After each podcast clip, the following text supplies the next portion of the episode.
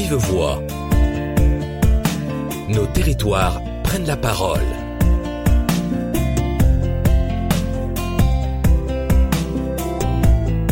Biodiversité, collectivité territoriale. Quelles opportunités pour les territoires? Bonjour à toutes et à tous. De vive voix vous fait découvrir aujourd'hui quelles sont les actions de l'Eurométropole et de la ville de Strasbourg en matière de biodiversité. Pour cela, Bruno H, responsable du pôle politique environnemental et déchets au CNFPT, a rencontré Suzanne Broly qui travaille pour la ville et l'Eurométropole de Strasbourg. Chef de projet en charge des thématiques ville en nature, zéro pesticides et biodiversité à l'échelle de l'ensemble du territoire, Suzanne Broly vous présente les différentes actions menées dans le domaine de la biodiversité par les deux collectivités que sont l'Eurométropole et la ville de Strasbourg.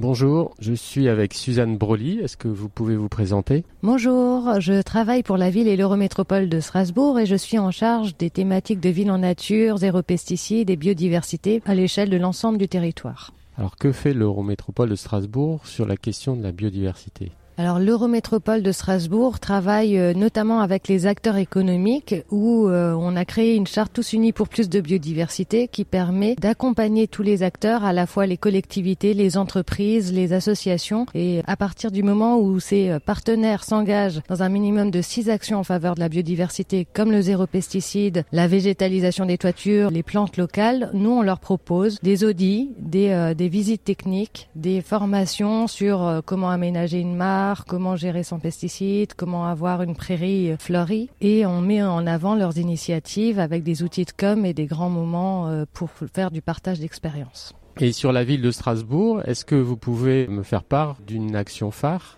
Donc sur la ville de Strasbourg, on a le plan Strasbourg Grandeur Nature qui est un plan d'action euh, jusqu'à 2020 et qui permet en fait de mener à la fois des actions classiques d'inventaire de suivi de notre patrimoine naturel, euh, notamment de nos réserves naturelles. Le plan Strasbourg Grandeur Nature est un plan qui a été élaboré en concertation avec euh, l'ensemble des acteurs du territoire, à la fois les acteurs économiques, associatifs, techniques, mais également tous les agents de la collectivité, toutes les directions concernées par la thématique de la nature, c'est autant les espaces verts que les cimetières, les sports, l'éducation, la communication, l'emploi, services, formation. Finalement, toutes les compétences de la collectivité sont mobilisées pour réussir à intégrer la biodiversité dans les, dans les actions développées. Et euh, le plan d'action rassemble toutes ces actions et permet de reconquérir la nature dans la ville. Et comment est-il élaboré?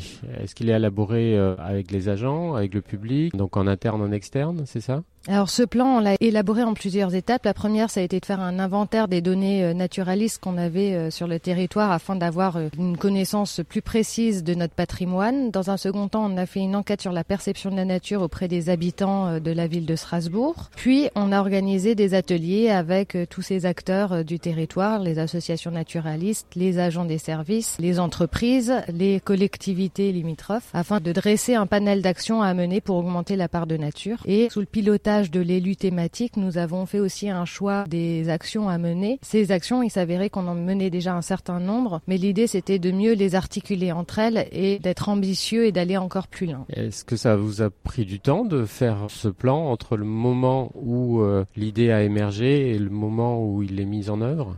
Non, ça n'a pas pris énormément de temps, ça s'est passé sur une année, donc euh, c'était une année de concertation et pour la mise en œuvre, ça demande un suivi régulier et je dirais que c'est là qu'il faut être attentif parce que c'est une charge de travail que de suivre finalement tous les porteurs d'action. Il faut euh, aussi avoir la légitimité d'aller rencontrer chaque service et euh, de demander un état de l'avancée de l'action et c'est pour ça que cela nécessite un bon positionnement du chargé de mission pour qu'il ait cette action et je conseille qu'il soit rattaché au DG pour assurer une transversalité et une écoute de l'ensemble des services de la collectivité. Donc finalement, c'est un petit peu le principal frein que vous voyez à ce type d'action, c'est trouver les conditions de mise en œuvre qui vont permettre une véritable opérationnalité du plan, qui soit vraiment aussi accepté entre les différents services.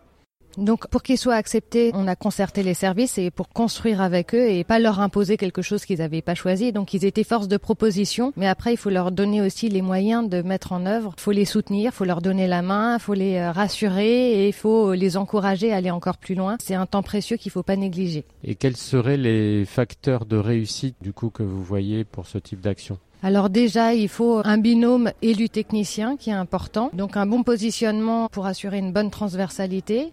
Une lettre de mission pour pouvoir euh, travailler avec l'ensemble des services et éventuellement même envisager en fait des référents dans chaque service qui eux-mêmes auraient une lettre de mission et euh, ça permettrait de définir un cadre de travail qui intégrerait aussi leur charge de travail mais qui du coup ils ne seraient plus euh, à faire ça en plus des autres missions qu'ils doivent réaliser au quotidien. Oui, finalement, il serait naturel qu'ils intègrent euh, la biodiversité dans leurs propres missions, aussi bien d'aménagement, d'urbanisme, de développement économique. C'est un peu ça l'idée. Exactement. En fait, il faut pas qu'il y ait qu'une seule personne qui s'occupe de biodiversité parce qu'on n'arrivera pas à atteindre des objectifs ambitieux. Il faut que chaque agent de la collectivité intègre la biodiversité dans son champ de compétences et que ce soit euh, les personnes au musée qui vont mettre en avant la biodiversité dans les tableaux. C'est euh, l'éducation à la nature, bien entendu, qui va présenter les patrimoines naturels et comment faire pour le préserver. C'est euh, le service des espaces verts qui va mener des actions de gestion écologique et mettre en avant cette gestion, mais également partager son expérience avec d'autres services comme les cimetières, les terrains de sport, afin de les accompagner avec toute leur expertise. Mais c'est vraiment que chaque métier de la collectivité devienne un métier qui intègre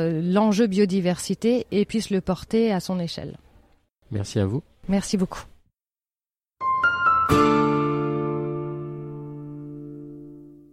Merci à Bruno et Suzanne d'avoir participé à cet épisode de l'émission de Vive Voix. Vous pouvez commenter et réécouter ce podcast sur le site radio.cnfpt.fr.